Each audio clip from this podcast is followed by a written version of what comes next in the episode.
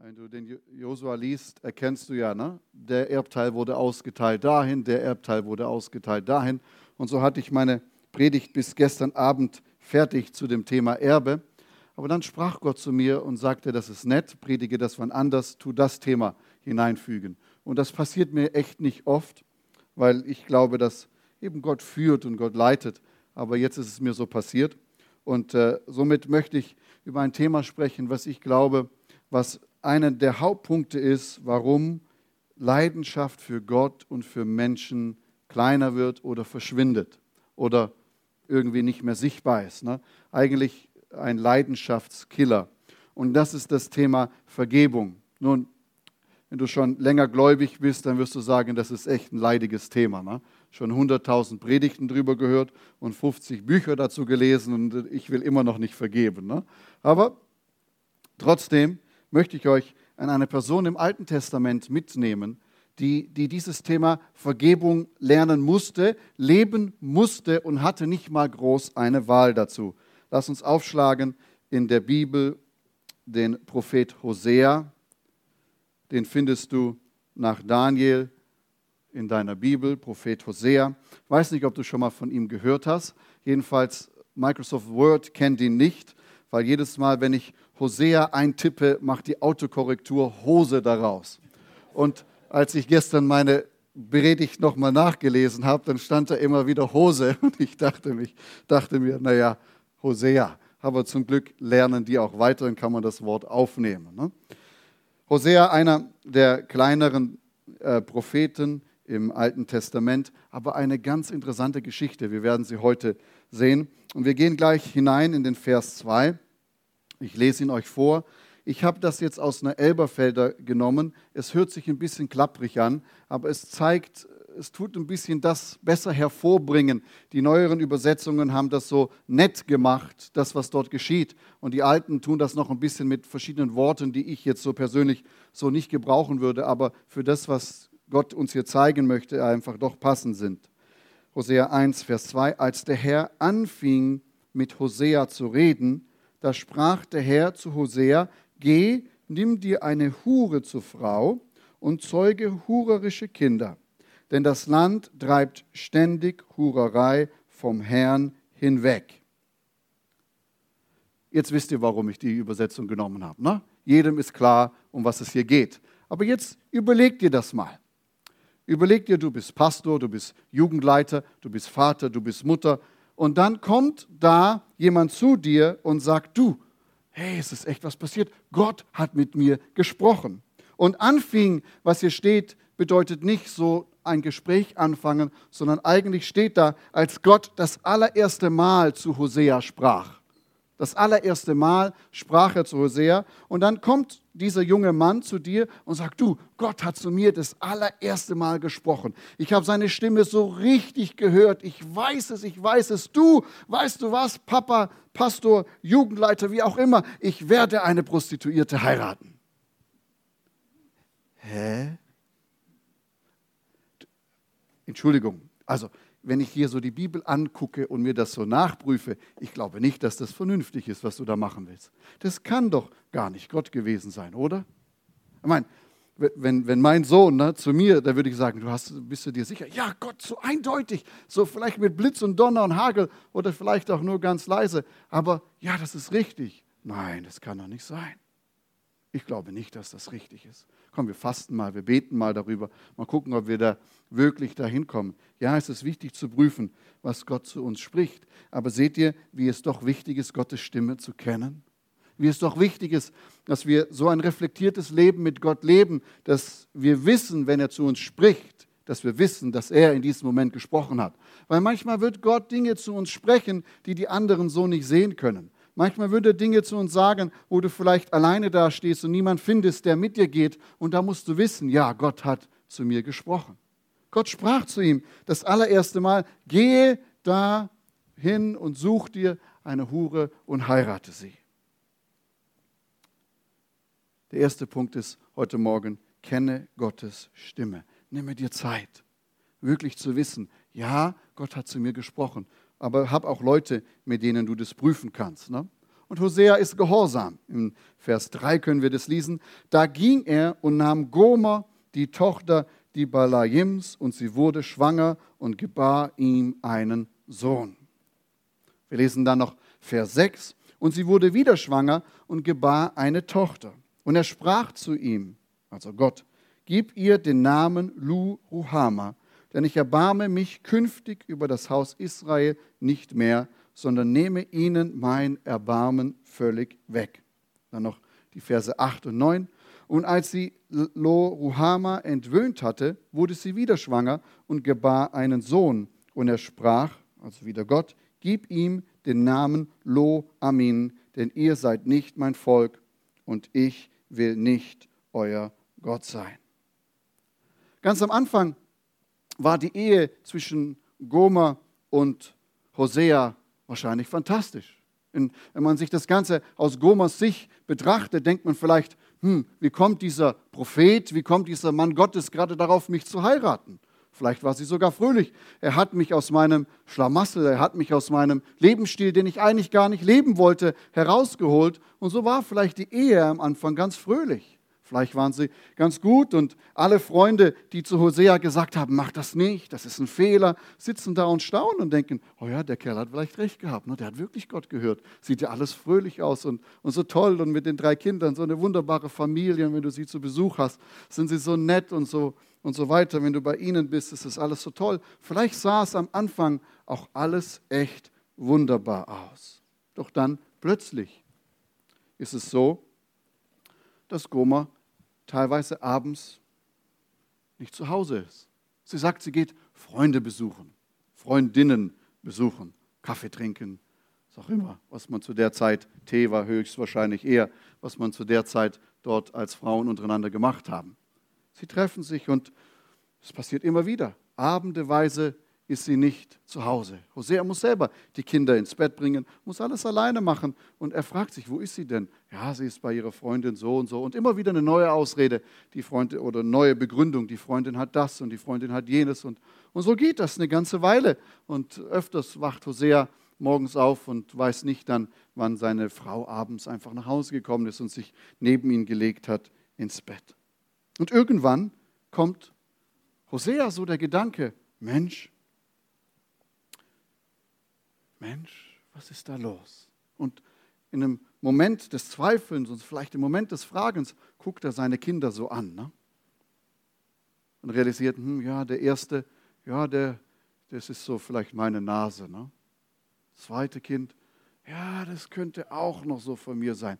Aber schaut das dritte an und sagt, hm, das ist irgendwie nicht von mir. Das sieht nicht so aus. Nun, damals war DNA-Test schwierig, ne? gab es noch nicht. Heutzutage nimmst du, nimmst du einfach was und machst einen DNA-Test und kannst herausfinden, ob das jetzt sein Kind ist oder nicht. In Kapitel 2, Vers 6 und 7 kann man das ungefähr nachahnen und die, die Theologen sagen, dass höchstwahrscheinlich das dritte Kind von Hosea nicht seins ist, sondern von jemand anders gekommen ist. Manche sagen sogar, dass alle drei Kinder nicht seine sind. Ne? Aber überleg dir mal diesen Schock den dieser Mann da bekommt, wo er einfach realisiert, dass seine Frau, die Bibel sagt hier im Kapitel 2, Vers 6 und 7, denn ihre Mutter hat gehurt, ne? Äh, dass die Kinder nicht von ihm sind. Jetzt überlegt ihr das mal. Der Prophet, vielleicht ist auch, wenn wir das heute mal auf einen Pastor umsetzen, ne? der Prophet, der prophezeit, der von Gott hört, der Pastor, der die Gemeinde leitet, der die Hure geheiratet hat und jetzt noch herausfinden muss dann später, dass seine Kinder gar nicht seine sind. Was für ein Reinfall ist das? Ne? Und was haben die Freunde wahrscheinlich, als er das gemerkt hat und sich mit jemand ausgetauscht hat? Die Freunde haben ihm wahrscheinlich gesagt, habe ich recht gehabt, ne? ich habe es dir gesagt. Das wird nicht gut für dich enden. Ne? Ich habe es dir gesagt, das wird nichts. Ne? Und irgendwann kommt Goma gar nicht mehr zurück. Vielleicht rennt er durch, durch die Stadt und sucht und klopft und, und macht. Habt ihr meine Frau gesehen? Wisst ihr, wo meine Frau ist? Habt ihr meine Frau gesehen? Weißt du was? Und was für eine Erniedrigung für diesen Mann Gottes, seine Frau suchen zu müssen. Was für eine Erniedrigung herauszufinden, dass seine Kinder wohl nicht seine sind. Ne?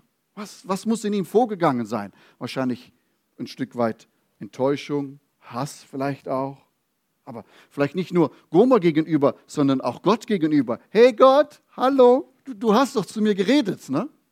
Das ist doch gar nicht so schön fromm, was ich hier erlebe. Gott, du hast gesagt, die ist es, ne? die, die eine und die habe ich lange drauf gewartet. Und jetzt schau mal. Ne? Wahrscheinlich auch eine Verbitterung Gott gegenüber. Wir kriegen seine Emotionen nicht so mit heraus aus dem Text, aber alleine, wenn du dir mal überlegst, wenn man sowas durchmacht, wie muss der Mensch sich fühlen? Ne? Was muss in einem los sein, so verletzt worden zu sein, so zurückgewiesen zu sein und eigentlich einfach alleine gelassen zu sein? Ne? Dann noch die Gesellschaft, die guckt. Ne? Wir erleben das ja in unserer Zeit als Kind, wenn du in die Schule gehst, wird dir beigebracht, Petzen ist nicht gut. Ne? Wenn man älter ist und Corona-Zeit ist, ist Petzen plötzlich wieder gut, weil dein Nachbar zu viel Besuch zu Hause hat und dann musst du anrufen, dass die Polizei kommt und gucken, dass nicht zu viele Leute bei dem zu Hause sind. Ne? Aber wie fühlte er sich? Die Leute gucken, ah, guck, da kommt der Mann Gottes mit seiner Frau. Ja, ja, die hat ihn sitzen lassen. Und das Kind hat eindeutig rote Haare. Und ich kenne seine Familie, da gibt es nicht rote Haare. Ne? So muss das wohl gewesen sein. Ne? Und was macht Hosea. Hosea wird wahrscheinlich beten. Hosea wird fasten. Welche Möglichkeit hatte? Hosea ist beschäftigt mit seinen Kindern zu Hause.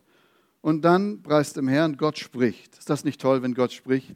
Ich finde das Hammer, wenn du so fertig bist, wenn du nicht weißt, wo es weitergeht und dann spricht Gott. Und Gott sagt dann in Kapitel 3, die Verse 1 bis 3, sagt er, ja, Hosea, es tut mir leid, ich habe da echt einen Fehler gemacht. Ja, das ist echt so, ja, da ist irgendwas mit dir gewesen und ja, das tut mir echt leid und ja, du bist ein armer Kerl und ja, ich, ich verstehe das ja und so weiter. Nein, Gott sagt zu dem Thema gar nichts, ne? sondern was sagt er? Und der Herr sprach zu ihm, geh noch einmal, liebe eine Frau, oder richtig ist die gleiche Frau nochmal, die sich von einem anderen lieben ließ und Ehebruch treibt. Und dann, ich überspringe den einen Vers, da kaufte ich sie mir für 15 Silber und ein Homer Gerste und einen Lecht Gerste. Und ich sagte zu ihr, viele Tage sollst du mir bleiben, du sollst nicht huren und keinem Mann gehören, und auch ich verhalte mich dir gegenüber so. Überleg dir das. Gott spricht zu Hosea, ja Hosea, das ist ja ganz nett, dass du dich so fühlst, aber jetzt mach dich auf, such deine Frau und heirate sie wieder. Nimm sie zurück. Jetzt, müssen wir das wirklich uns mal menschlich, emotional in unseren Gedanken einfach mal kurz vorstellen, was Gott hier von diesem Mann verlangt. So, sagen wir mal, verletzt worden, so hintergangen worden, so tief eigentlich drin sitzend und Gott sagt, geh und such sie dir und kauf sie dir. Und später wissen wir ja, dass Gott dieses Bild von Hosea auf Christus nimmt. Da kommen wir später in der Predigt nochmal hinzu. Aber überlege dir das. Was macht Hosea? In dieser Zeit, wenn man nach Huren oder Prostituierten gesucht hat, ist man meistens entweder ins Viertel gegangen, wo die gewohnt haben, oder du bist auf den Markt gegangen, wo die Sklaven verkauft wurden. Und stell dir das einfach bildlich mal vor. Hosea packt sein, sein Geld und seine Sachen zusammen, zieht seinen Mantel an und geht aus seinem Haus raus und läuft Richtung Sklavenmarkt. Ne? Läuft hinaus und sucht und guckt nach seiner Frau.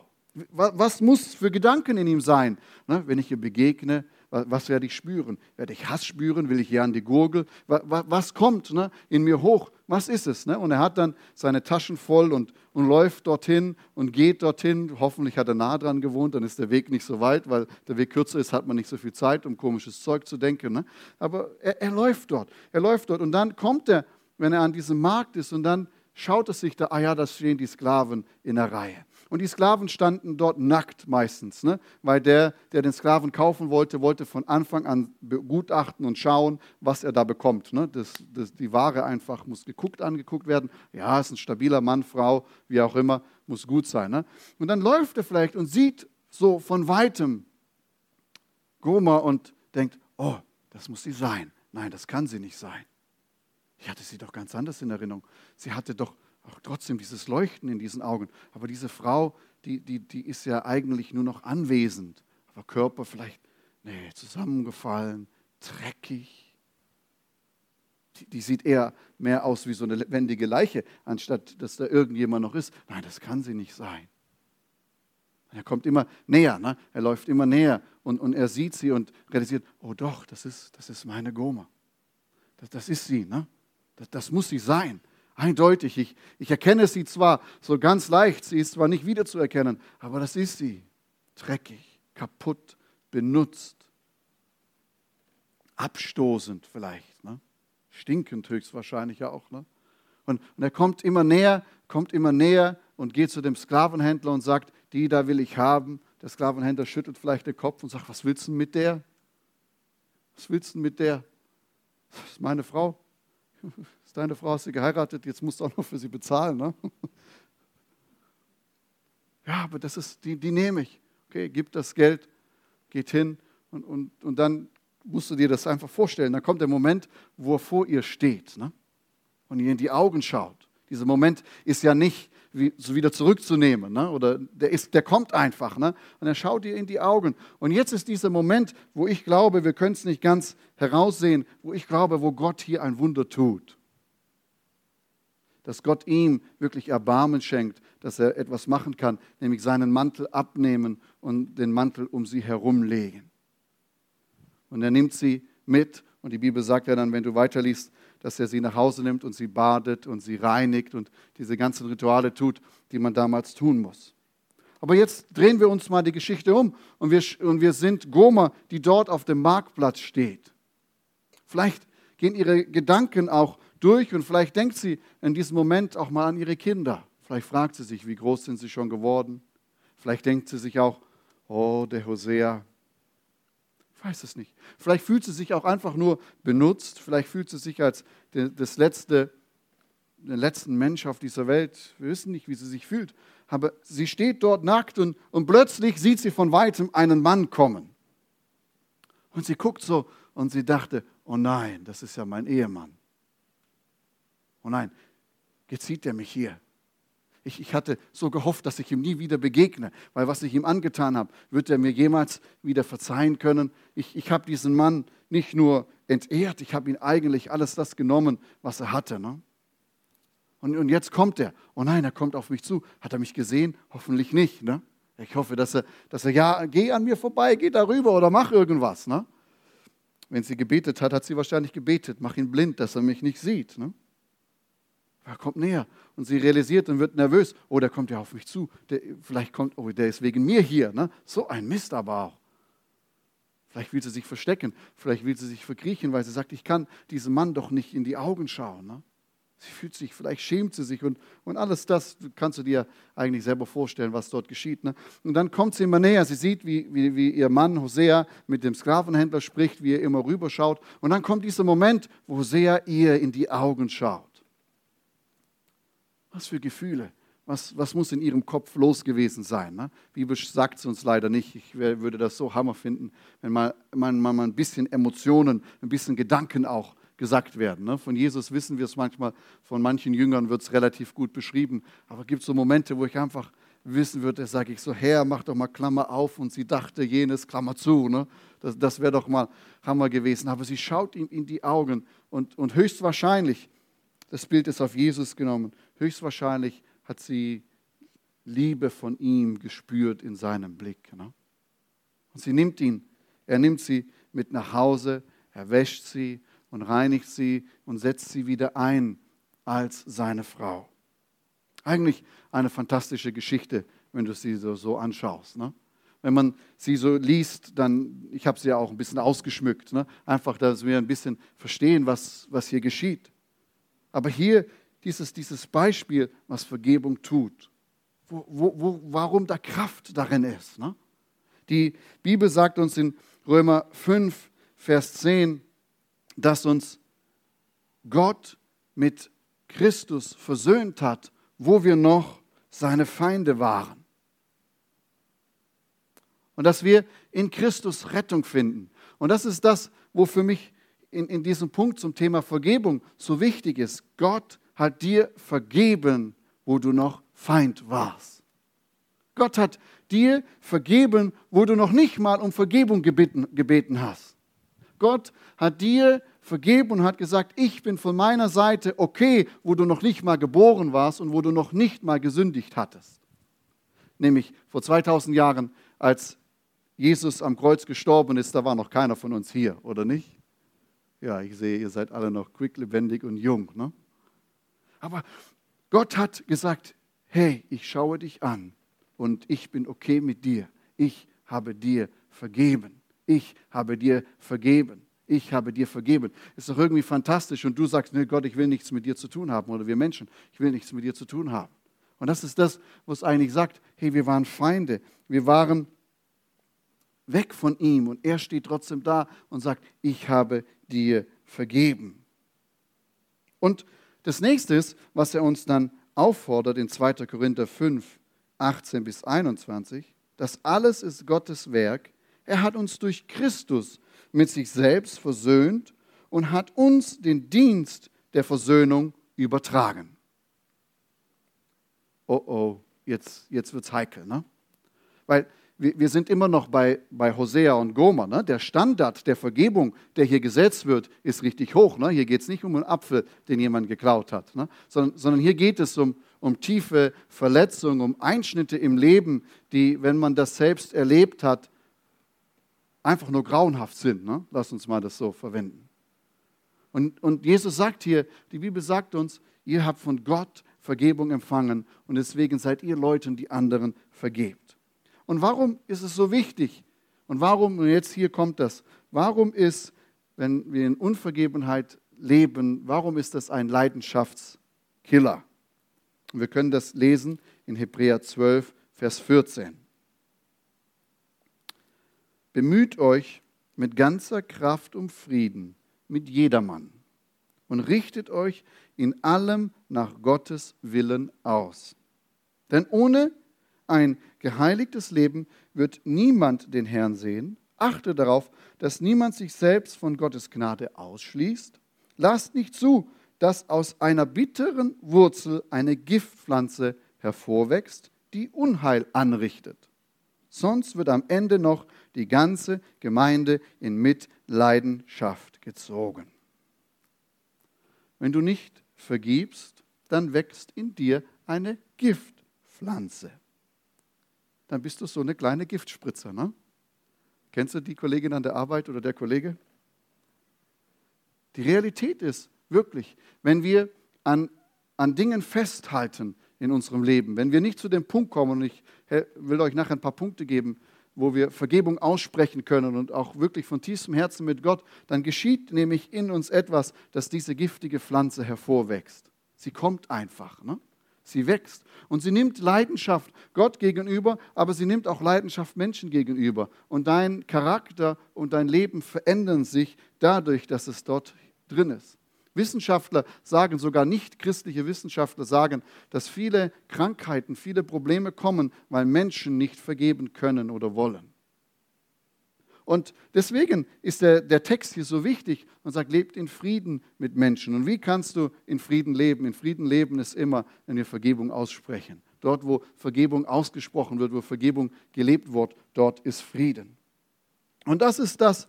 Und wenn du weiterschaust, das Problem des Ganzen ist, ja, du bist dann die Gift oder der, derjenige, der nicht äh, vergeben kann, ist dann diese Giftspritze, ne, die um sich herum äh, das spritzt und das Ganze tut die ganze Gemeinde oder die ganze Gesellschaft beeinflussen. Deswegen ist es so wichtig, dass wir lernen zu vergeben. Und es ist schwierig, das ist eine Herausforderung. Ich möchte nicht in Hoseas Schuhen sitzen und auch nicht in seinem Kleid und wie auch immer seiner Kleidung. Ich möchte das nicht. Ne? Will auch niemand das wünschen, dass du das mal durchleben musst. Ne? Aber auf der anderen Seite ist es so wichtig, dass wir vergeben. Aber Johannes, ich kann doch nicht. Wenn du wüsstest, Johannes, wenn du wüsstest, was der und jenige und so weiter und so fort, dann, dann, dann würdest du einfach realisieren, dass ich es nicht kann. Ne? Ich kriege meine Emotionen und meine Gefühle nicht dorthin einfach, ja, du weißt schon, wie ich meine. Ja, der, der, der, was weiß ich, der Alfred, der hat mir wehgetan. Und wenn ich alleine nur den Namen Alfred höre, dann kocht es in mir hoch. Ne? Und jeder Alfred, ob es ist nicht der Alfred, aber jeder Alfred kriegt das ab. Steht ihr, was ich meine? Aber das Problem in dem Ganzen ist, dass es anfängt mit etwas, was gar nichts mit Emotionen, was gar nichts mit Gefühlen zu tun hat, sondern es beginnt alles mit einer Entscheidung. Ich weiß, Emotionen und Gefühle brauchen Zeit, um zu heilen. Manchmal, preis dem Herrn, geht das von heute auf morgen. Manchmal dauert es Jahre. Es ist ein Prozess, den man geht, wo Gott einen heilt und wo Gott einen befreit und wo Gott auch ein, ein Herzen wieder neu macht. Und wenn dann der, der Name Alfred, Alfred, wenn du zuhörst, ich liebe dich und ich segne dich. Und wenn du dann den Namen Alfred hörst, dann, dass du dann dich wieder freuen kannst. Ne? Das dauert Zeit. Manchmal geht es in, in, in, einem Klatschen und manchmal dauert es 10 bis 20 Jahre. Ihr Lieben, das ist kein Problem, wie lange es dauert. Wichtig ist, dass man in Bewegung ist. Ne? Bewegung ist das, was wichtig ist, nicht die Geschwindigkeit. Ne? Aber trotzdem, alles fängt an mit einer Entscheidung. Überleg mal, Jesus am Kreuz hängend würde sagen, Herr, ich fühle mich nicht so. Herr, ich kann das nicht, hat er ja auch gebetet. Aber überleg dir das mal. Herr, ich kann nicht mehr, ich will nicht mehr, ich kann nicht vergeben. Der Johannes, der, wenn, wenn du wüsstest, wenn der auf die Welt kommt, was der mir alles tun wird. Ne? Nein, Jesus hat sich entschieden, dass er uns vergibt. Der Vater im Himmel hat sich entschieden, dass er seinen Sohn sendet. Es ist nicht toll emotional und bum, bum, bum, es ist einfach eine Entscheidung gewesen. Ne? Es war eine Entscheidung. Und deswegen ist auch Epheser so 32, F4, 32, wenn du das mal ganz nüchtern liest, seid aber zueinander gütig, mitleidig und vergebt einander, so wie auch Gott in Christus euch vergeben hat. Und ihr Lieben, das ist der Standard. Vergebung uns Menschen gegenüber müssen wir an Gottes Vergebung uns gegenüber messen. Alles andere ist nicht richtig. Und Gott hat uns vergeben, wo wir noch Feinde waren. Das bedeutet, dass wir nicht darauf warten, bis die andere Person kommt und sagt, kannst du mir vergeben? Weil eigentlich warten wir ja darauf, ne? Wir warten darauf, dass, dass Goma anspaziert kommt und sagt, ja, Hosea, es tut mir so leid und so leid und so leid. Und dann sitzt du und denkst, ah, das tut jetzt gut meiner verletzten Seele. Ne? Das ist nicht Vergebung. Vergebung muss viel vorher geschehen.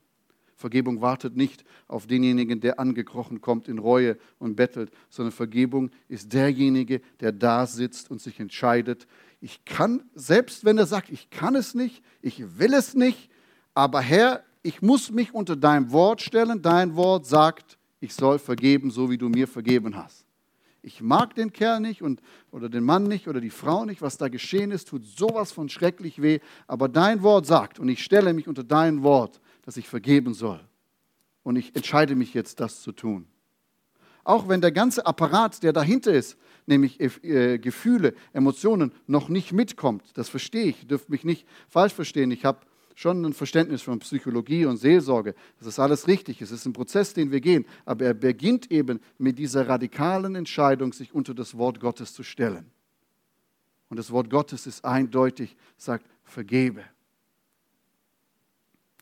Ein Freund von mir war mehrere Monate im Irak im Gefängnis, weil er gläubig geworden ist und dann haben sie ihn dort eingesperrt. Und die, die, ähm, die Gefängnisaufseher haben ihn so zwei bis dreimal am Tag, immer nachdem die Gebetszeit vorbei war, kamen die und haben ihn mit so Elektrokabeln geschlagen. Ne? Und bis heute kannst du auf seinem Körper sehen, diese, die Striemen, diese Elektrokabel. Ne? Und, und sie haben ihn geschlagen und geschlagen. Und immer dann nach den ersten zwei, drei Minuten bist du da wach und dann fällt dein Körper in Koma, weil du das einfach nicht aushältst. Ne? Und nach so drei, vier Tagen des Ständigen, drei bis viermal am Tag, so eine Behandlung, irgendwann schreit er zu Gott und sagt, Gott, bring sie um.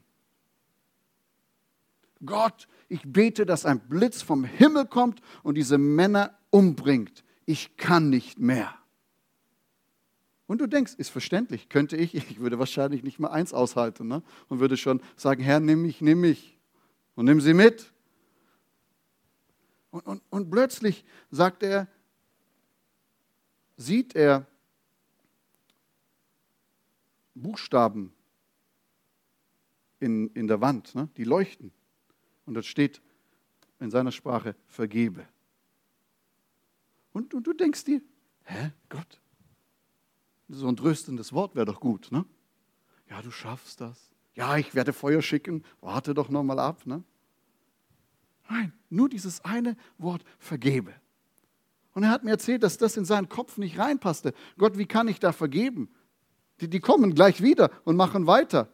Wie, wie kann ich das? Das geht nicht.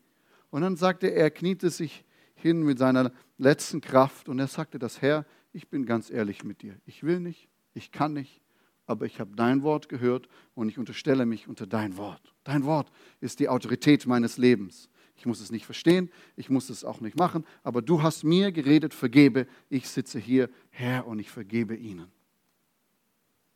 Und er sagt, er spricht das aus und in ihm geschieht etwas. Die kommen ihn und schlagen ihn wieder.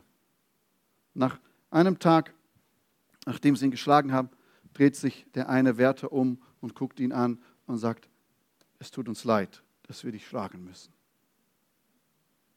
Und innerlich freut er sich und sagt, Gott arbeitet an ihren Herzen. Wenn das schlechte Gewissen schon mal da ist, ist schon mal viel geworden im Vergleich zu vorher. Aber ihr Lieben, versteht ihr, was ich meine? Es ist nicht unbedingt die großen Dinge in unserem Leben, die unser Herzen zu Giftpflanzen machen lassen, weil da gehen wir sofort uns Hilfe holen. Bei diesen riesen Dingern wie Hosea oder wie du eine Gefängniszeit hast oder wie auch immer, dann gehen wir zum Seelsorger, wir gehen zum Psychologen, wir holen uns Hilfe und wir, wir kriegen einen Weg heraus. Aber das Problem ist, sind diese Kleinigkeiten des Tages. Ne? Die Kleinigkeiten deines Chefes, die Kleinigkeiten deiner Kinder, die Kleinigkeiten deiner Eltern, das ist das, was irgendwann mal in uns aufstaut und wir dann irgendwann nicht mehr mit zurechtkommen. Ne? Ah ja, das ist nicht so wichtig, das schiebe ich auf die Seite. Aber ich möchte euch helfen und dieser Freund hat mir fünf Punkte gegeben, das sind nicht meine. Er hat mir diese fünf Punkte gegeben und hat gesagt, diese Zeit, das hat ihm im Gefängnis geholfen. Und die Bibelstelle ist dann Johannes 20, Vers 23 und da kann man allein eine ganze Predigt drüber halten. Wenn ihr jemand die Sünde vergebt, dem sind sie vergeben. Wenn ihr sie jemand behaltet, sind sie ihm behalten. Das ist eine krasse Bibelstelle, die, die du einfach irgendwann so mal einfach lassen musst. Ne? Aber die Realität ist, wenn du jemand anderem die Chance der Umkehr geben willst, solltest du ihm zuerst vergeben. Weil durch deine Vergebenheit öffnest du die Tür der Umkehr. Wenn du möchtest, dass dein Sohn sich bei dir entschuldigt, dann vergib ihm, weil durch deine Vergebung machst du ihm eine Tür auf, dass er kommen kann. Wenn du ihm nicht vergibst, steht die Schuld immer da. Und, er kann da klar auch kommen. Und er kann da klar auch rennen. Aber du machst die Tür weit auf, dadurch, dass du vergibst. Ne? Und Wiederherstellung, Versöhnung kann nur geschehen, wenn beide Seiten Vergebung aussprechen und Vergebung annehmen. Ne? Vielleicht fragst du dich manchmal, ich habe ihm seit Jahren vergeben, aber jedes Mal, wenn ich sehe, denke ich daran. Ne? Ist nicht schlimm, ist okay. Weißt du warum? Vergessen kann erst, ich glaube erst gar nicht, dass es für uns als Menschen möglich ist, ganz zu vergessen. Das ist Gott, Gott kann das, aber ich glaube, wir Menschen werden die Fähigkeit nie haben, das ganz zu vergessen. Aber es kommt erst ein Vergessen hinein, wenn eine Versöhnung geschieden kann. Ne? Und da gehören zwei dazu. Versöhnung gibt es nur auf zwei Seiten. Ne? Gott hat sich mit den Menschen versöhnt aber du bist trotzdem erst gerettet, wenn du sagst, ja Herr, ich nehme deine Versöhnung an. Ne? Ohne dein Ja ist das alles toll und ist das alles gut, aber es ist noch nicht wirkend auf dein Leben. Ne? Aber die Realität ist, wir müssen, wenn du an dein Herzen denkst, musst du vergeben und freisprechen. Du kannst nicht beeinflussen, dass der andere kommt. Und du realisierst dann eben nicht, dass in dir da was hochwächst. Ne? Und dann kannst du sagen, der ist schuld, der kam nicht um Entschuldigung bitten. Ne? Aber die Realität ist, vergebe. Es ist deine Aufgabe zu vergeben. Wenn er niemals kommt, kommt er nicht. Aber dein Herz muss rein sein. Was wäre der erste Schritt? Und dann beten wir. Das erste ist, was mir mein Freund Dana heißt der, es ist ein kurdischer Name, ein männlicher Name. Ne? Ich heiße auf Kurdisch Johanna. Als ich dann mal ins Kurdische übersetzt wurde und der sagt, Pastor Johanna spricht heute Morgen, kam ich mir komisch vor. Aber da sind halt die männlichen mit A am Schluss. Ne? Der erste Punkt ist, sag, dass es weh tut. Wir Christen laufen immer so rum, keiner kann mir wehtun, keiner kann mir dieses. Es ist alles nicht wahr. Wenn du von mir mit der Faust aufs Auge kriegst, dann tut es weh. So, und das ist innerlich so und äußerlich so, oder? Erstmal sagen, hey, es tut weh. XY, hey, das hat mir, das innerlich einfach zugeben und, und sagen, hey, das hat mir echt wehgetan. Das hat mich verletzt. Erstmal die Feststellung machen, ist schon echt ein Schritt, das hat mir wehgetan. Nicht nur auf die Seite schieben und sagen, ja, hat er nicht so gemeint oder so. Ne? Nein, es hat mir wehgetan. Es hat mir wehgetan. Innerlich, du sprichst mit dir. Ne? Es hat mir wehgetan. Der hat mich verletzt, die hat mich verletzt oder wie auch immer. Und der zweite Schritt ist, wir, wir rufen nicht sofort den Pastor an oder die beste Freundin und, und erzählen das, weil, weil wir sind noch an einem Ort, wo wir viele Dinge sagen werden, die wir vielleicht danach bereuen. Ne? Aber es gibt jemand, dem wir all diese Dinge sagen können und nichts bereuen müssen, und das ist Jesus. Und dann, dann nehmen wir diesen Schmerz und das müssen wir eben lernen. Das ist eine tägliche wirklich tägliche Disziplin. Wir nehmen diesen Schmerz und bringen ihn zu Jesus und sagen, Jesus, stell dir vor, der X und Y hat mir heute das und das und jenes. Und weißt du, und dieses. Alles, was wir sonst unter Freundinnen und unserer Freundinnen erzählen, üben wir halt mal, dass wir es Jesus erzählen. Jesus, das ist so und so und so und tapata, und die ganze Ratte von links und, und so weiter und so fort. Und dann nicht dort stehen bleiben, sondern der nächste Schritt drei ist ganz wichtig, dass wir dann sagen, bitte Jesus, dich zu heilen oder bitte Jesus, den Prozess der Heilung in deinem Herzen zu beginnen. Was ich über Jahre gemerkt habe, ist, dass wenn du zwei verletzte Menschen in einen Raum stellst und versuchst, mit, dass sie miteinander reden, hast du Chaos.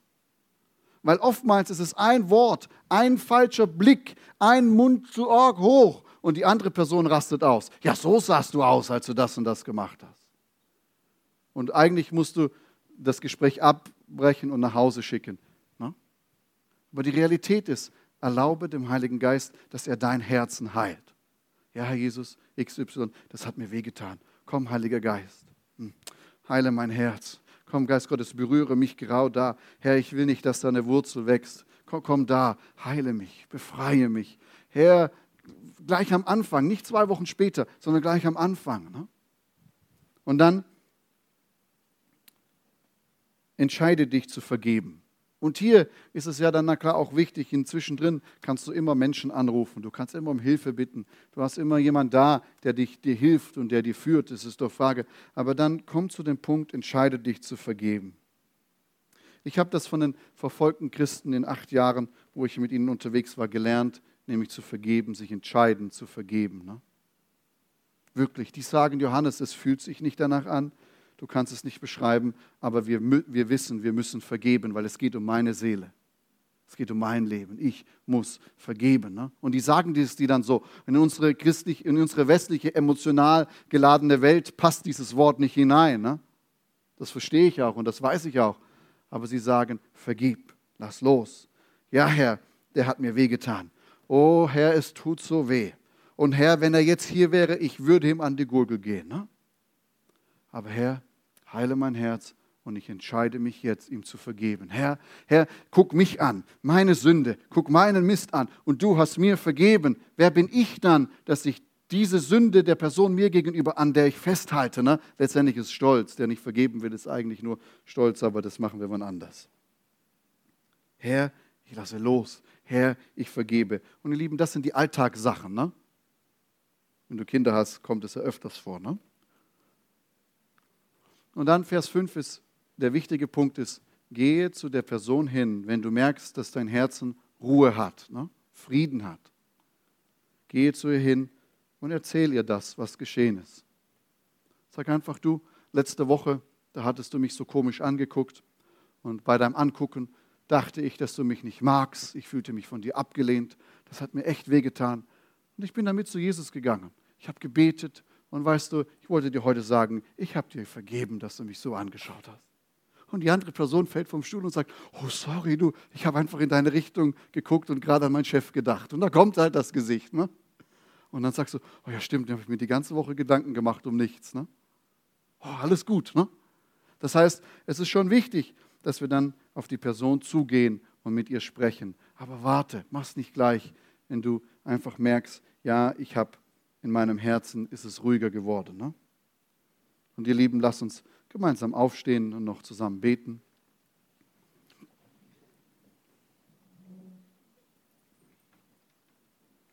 In dem Ganzen kannst du na klar auch immer wieder zur Gemeinde kommen. Dafür sind wir ja da. Dafür gibt es Pastoren, Älteste, Seelsorger, um dir zu helfen, dich zu begleiten. Aber ich möchte dich ermutigen, lebe mit einem Herzen, das großzügig ist, zu vergeben. Lass uns doch im Moment die Augen schließen. Ich möchte dann beten und dann einfach, dass wir kurz einen Moment einfach ruhig sind und wo du sagst, Herr, Heiliger Geist, berühre mein Herz und durchforsche es. Schau, ob da irgendeine Unvergebenheit irgendwo hockt. Ne? Geh mit mir durch meinen Herzensgarten und, und rupf die Wurzeln raus, die dort sind. Ne? Vater, ich möchte dir so danken, dass du uns vergeben hast. Vater, und es ist nichts, was wir auf unserer Seite tun könnten, damit es so ist. Du hast lange vor uns deinen Sohn geschickt. Herr, wir wurden in vollendete Tatsachen hineingeboren, dass du uns vergeben hast. Wir können da nichts dazu tun, können auch nichts von wegtun, sondern wir können nur demütig vor dich kommen und sagen, danke Herr, ich bin schuldig, es tut mir leid. Vater, und so bitte ich dich, dass du uns diese Sicht schenkst, dass wir vergeben können, dass wir freisetzen können. Herr, wir wollen keine Giftspritzen sein, sondern wir wollen Menschen sein, die dein Leben weitergeben, wo Ströme lebendigen Wassers von uns fließen und wo auch immer sie hinkommen, neues Leben entsteht. Heiliger Geist, ich bitte dich, dass du gerade jetzt kommst und unsere Herzen berührst. Heiliger Geist, geh mit uns durch unseren Herzensgarten und lass uns finden, einfach Dinge, die, wo, wo wir Menschen nicht loslassen können, wo wir nicht vergeben können. Vater, und ich möchte auch beten für diejenigen, die in einem langen Prozess sind des Vergebens, dass du sie weiter segnest und dass du ihnen weiterhilfst. Herr, ich bete, dass nach unserer Entscheidung auch unsere Emotionen, unsere Gefühle und unser Denken dem hinterherkommt, zu vergeben. Danke dir, Herr, dass du in uns Prozesse beginnst. Und danke, Herr, dass du mit uns durch diese Prozesse gehst und dass wir nicht alleine sind, dass wir eine Gemeinde haben, die uns hilft, die füreinander betet, die miteinander durchgeht. Danke dir, Herr, dass auch keine Verdammnis ist für diejenigen, die denken, dass sie es nicht schaffen, sondern du gehst mit jedem Einzelnen.